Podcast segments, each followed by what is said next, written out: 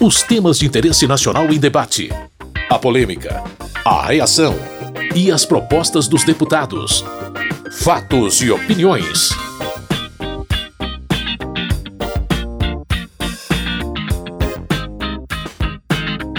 Olá, meu caro ouvinte, eu sou Carlos Oliveira. Seja muito bem-vindo a mais essa edição do Fatos e Opiniões. Esta semana foi uma daquelas em que assuntos fora da pauta de votações no plenário dominaram os debates.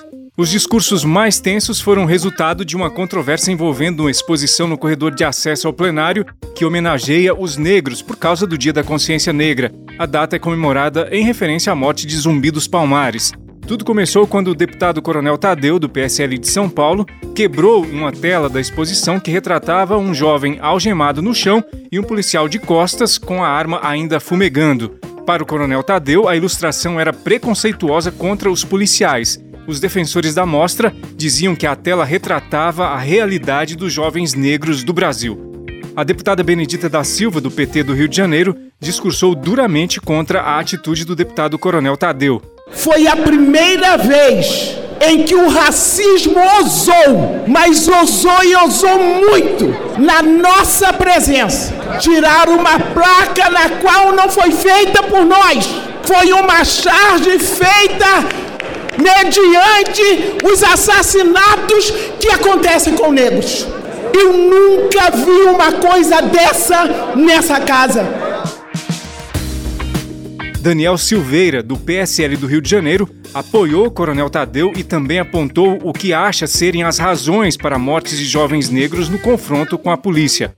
É evidente que mais negros morrem e eu tive o prazer e o desprazer de operar em todas as favelas do estado do Rio de Janeiro. Tem mais negros com arma, tem mais negros cometendo crime, mais negros confrontando a polícia, mais negros morrem. E aqui quem fala sabe o que está falando. Eu não estou falando aqui por base de dado que alguém supõe, não. Não estou falando mentira, que alguns vão à mídia para falar que eu acho que o negro morre porque ele é negro. Ele morre porque sustenta um fuzil. Jandira Fegali, líder da minoria e deputada do PCdoB do Rio de Janeiro, entrou no debate e mencionou artigos da Constituição. Toda e qualquer manifestação racista nesse plenário merece registro, está sendo filmado, está sendo registrado.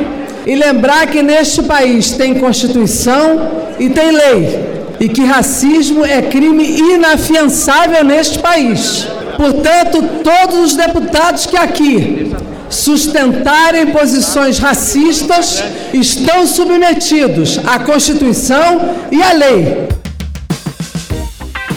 O deputado Capitão Augusto, do PL de São Paulo, argumentou que a placa na exposição desrespeita a Polícia Militar.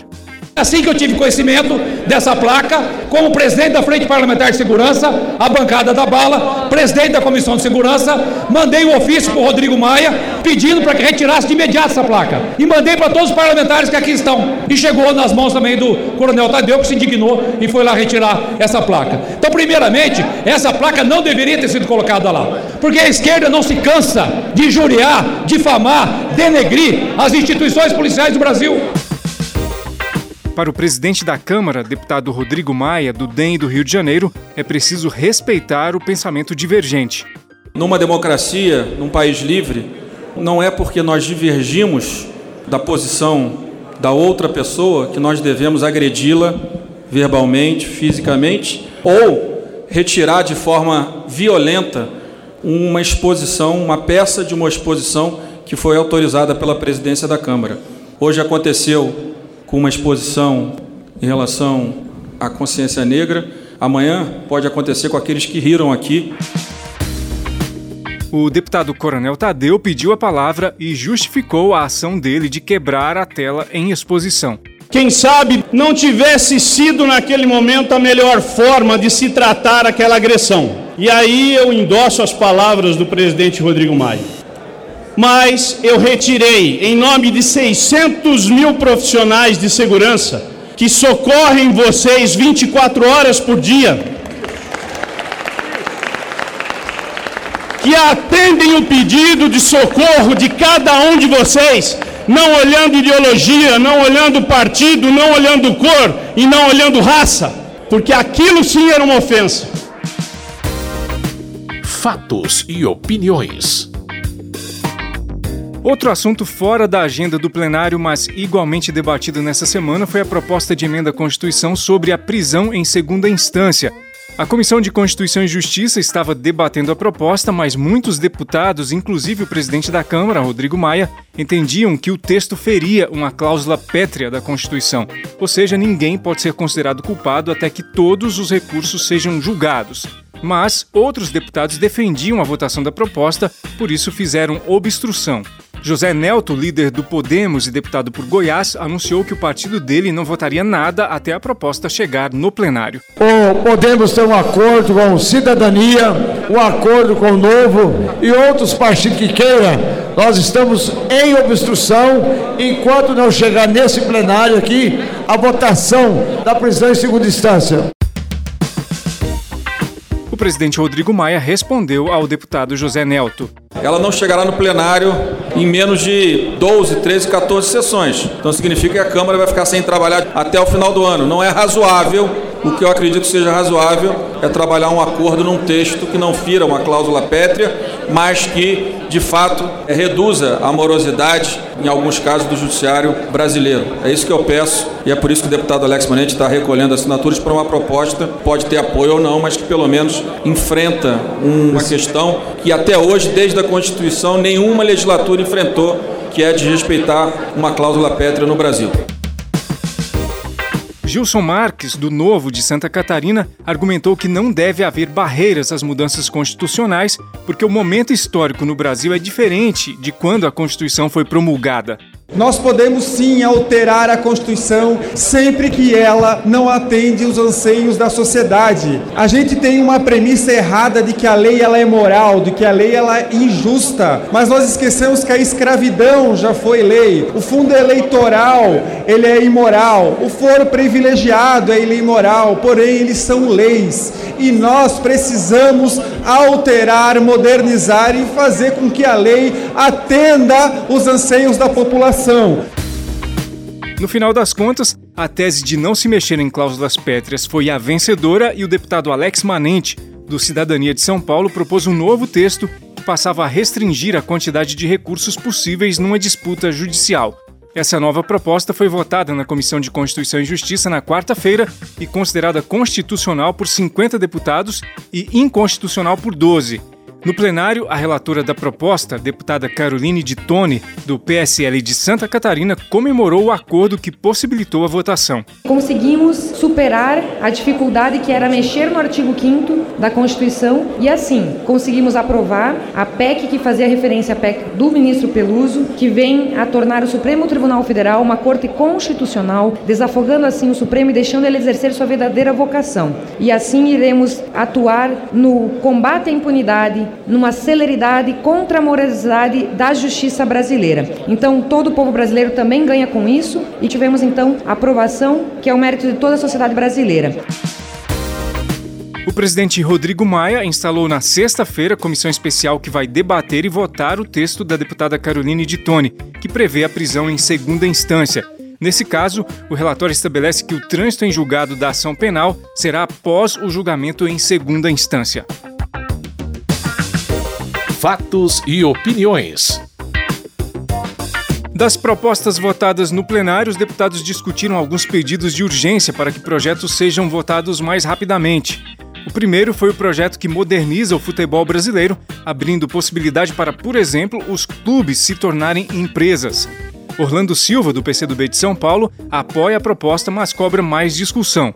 É extremamente meritório nós apontarmos uma solução para o futebol brasileiro na sua dimensão econômica, que pode inclusive a partir daí repercutir socialmente. É um patrimônio do Brasil, da identidade ao nosso país e tem um potencial de mobilização muito forte da nossa juventude. Por isso vamos votar sim ao requerimento de urgência e precisamos, deputado Pedro Paulo, firmar o texto para que ele seja efetivo, porque já há algumas gerações, algumas tentativas frustradas de profissionalização do futebol. Eu espero que essa seja efetiva e definitiva.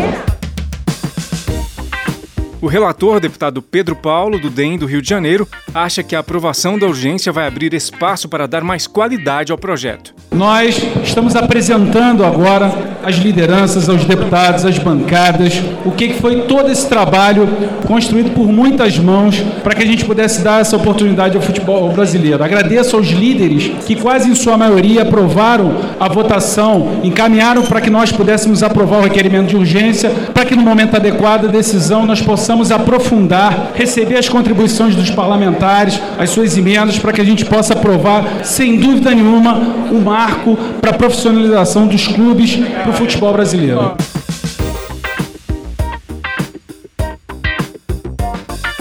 Outra urgência aprovada foi a do projeto de decreto legislativo que retira a cidade de Pacaraima da reserva indígena São Marcos. Para Joênia Wapichana, da rede de Roraima, os indígenas precisam ser considerados nesse contexto. Pacaraima é um município, sim, dentro de duas terras indígenas, mas a questão aqui é uma sede que foi criada para justamente retalhar a terra indígena São Marcos. E os povos indígenas dali não foram em qualquer momento consultados, ouvidos. Teve uma reunião lá na sede com comerciantes, com não índios, até venezuelanos. Mas não é um pedido de urgência e aqui em plenária que vamos resolver essa situação. Merece solução sim e faz tempo que os povos indígenas buscam, inclusive através de ação direta de constitucionalidade, quando se criou aquele município. Sheridan, do PSDB de Roraima, argumenta que o caso do município de Pacaraima tem conotação nacional. O Brasil assiste que o município de Pacaraima é a porta de entrada para a maior crise migratória que o nosso país já vive. Então, é um município que merece uma atenção diferenciada, uma atenção especial, sobretudo pela perspectiva de falta de solução ou de uma atenção prioridade. Estão tratando uma questão séria, uma questão de país, como uma questão exclusivamente do estado de Roraima, um estado carente que precisa de um olhar atento responsável e, acima de tudo, que olhe para essa questão como uma questão de Brasil.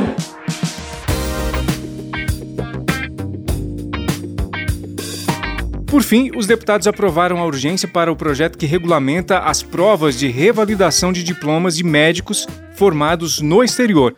Aliel Machado, do PSB do Paraná, avalia como muito boa essa proposta. Estamos aqui tratando de uma regra que não apenas vai resolver a situação de milhares de jovens, de médicos brasileiros, mas é uma situação que vai atender a população. Na discussão do Mais Médico, eu lembro que havia uma resistência de uma classe defendendo que tinha que ter o Revalida, porque não poderia ter um atendimento sem revalida. E agora que a proposta é a implementação do revalida pelas universidades públicas, colocando regras, existe um corporativismo que tenta rejeitar a matéria. O deputado professor Israel Batista, do PV do Distrito Federal, concorda com a proposta, mas não acha correta a justificativa que vem sendo utilizada para votar o texto. A prova do revalida deve acontecer com regularidade, mas não deve ser facilitada com o argumento de que o Brasil tem poucos médicos. Segundo a Organização Mundial de Saúde, o Brasil é o país com a maior quantidade de faculdades de medicina por habitante do mundo, perdendo em números absolutos apenas para a gigantesca Índia. Fatos e opiniões. Para finalizar o programa de hoje, vale mencionar que os deputados aprovaram a redação final da proposta de emenda à Constituição que cria as polícias penais. Agora só falta a promulgação da emenda pelo Congresso Nacional. Conforme o texto, os agentes penitenciários serão considerados policiais.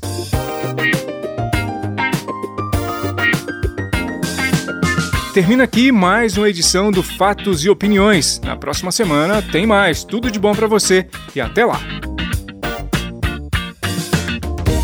Fatos e Opiniões. Os temas de interesse nacional em debate. A polêmica, a reação e as propostas dos deputados. Produção e apresentação: Carlos Oliveira.